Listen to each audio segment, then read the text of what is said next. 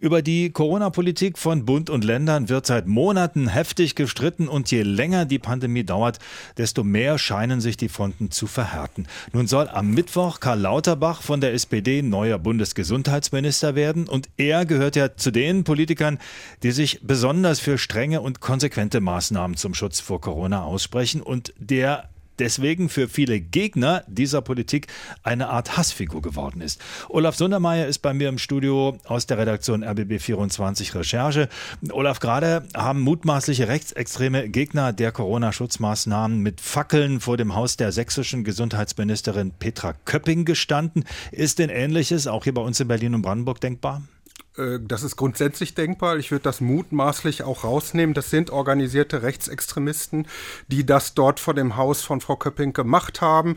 Äh, das ist eine Initiative, die sich Freie Sachsen nennt. Das ist ein Netzwerk von organisierten Rechtsextremisten, äh, nicht nur aus Sachsen, die sich auch so ein bisschen Verstärkung geholt haben aus anderen Teilen Deutschlands, wo die organisierte rechtsextremistische Szene mit solchen Maßnahmen gegen politische Gegner vorgeht. Wir erleben seit einigen Wochen würde ich sagen, dass nicht nur Regierungspolitiker, auch Wissenschaftler und Journalisten, die sich zum Beispiel offensiv für das Thema Impfpflicht aussprechen, dort personalisiert ins Fadenkreuz genommen werden von der organisierten rechtsextremistischen Szene. Das ist insbesondere in Brandenburg auch zu erwarten, wo die AfD treibender Akteur dieser Corona-Proteste seit Beginn an der Pandemie ist. Wir haben äh, Demonstrationen in der jüngsten Zeit gehabt in Berlin Bernau, in Rathenow, auch in, auch in Cottbus ist auch am, am kommenden Wochenende sind dort wieder mit Aktionen zu rechnen. Und die Personalisierung von einzelnen Menschen, die, gegen die ganz gezielt eine Drohkulisse aufgebaut wird,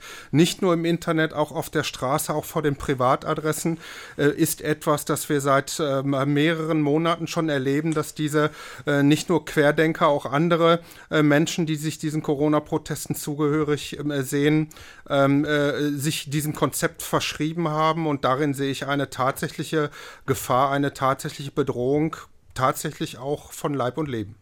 Du hast jetzt so einige regionale Schwerpunkte schon genannt und die Tatsache, dass das auch zunehmend personalisiert wird. Nun wird ja seit langem schon beobachtet, dass Rechtsextreme Teil der Corona-Protestbewegung sind, aber diese Bewegung insgesamt ist ja sehr heterogen.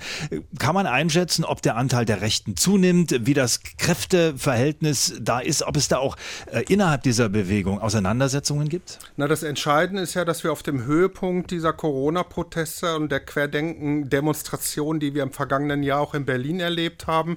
Zwar nur ein geringerer Teil derjenigen, die dort auf der Straße sind, äh, tatsächliche Rechtsextremisten sind. Die haben aber die gesamte Szene radikalisiert. Das heißt, äh, äh, es gibt Menschen, die aus ursprünglich ganz anderen Milieus gekommen, gekommen sind, die sich diesen Handlungsformen angenommen haben, die sich auch ihrer Wut auf Polizisten, auf Medienvertreter, auf, auf, auf einzelne Politiker dort verschrieben haben und sich darüber radikalisiert haben. Insofern muss man sagen, dass diese Proteste, wie das, äh, äh, wie, wie wir das in Sachsen erleben, aber auch in Teilen Brandenburgs inzwischen homogen rechtsextremistische Veranstaltungen und auch Demonstrationen sind, die nichts mehr mit dem zu tun haben, dass Menschen, die Zweifel möglicherweise an den Corona-Schutzmaßnahmen der der Bundesregierung haben, sich dort etwaig anschließen. Die Leute, die das machen, sind Rechtsextremisten. Sie, sie gehen damit auf eine Handlungsebene, äh, setzen sich mit SA-Methoden da im Prinzip äh, gegen Politiker äh, in einen Widerstand, wie sie, wie sich das Netz, wie sie das selbst nennen. Und das ist eine rechtsextremistische Angelegenheit. Bitte um kurze Antwort noch. Wäre es denkbar, dass man vielleicht dann doch so eine Querdenker-Demos wieder zulässt? Die wurden ja mehrfach verboten. In anderen europäischen Großstädten gibt es so Demos mit vielen 10.000 Teilnehmern und dass man sagt, das ist ein Ventil, wo, wo alle einfach mal Luft ablassen können.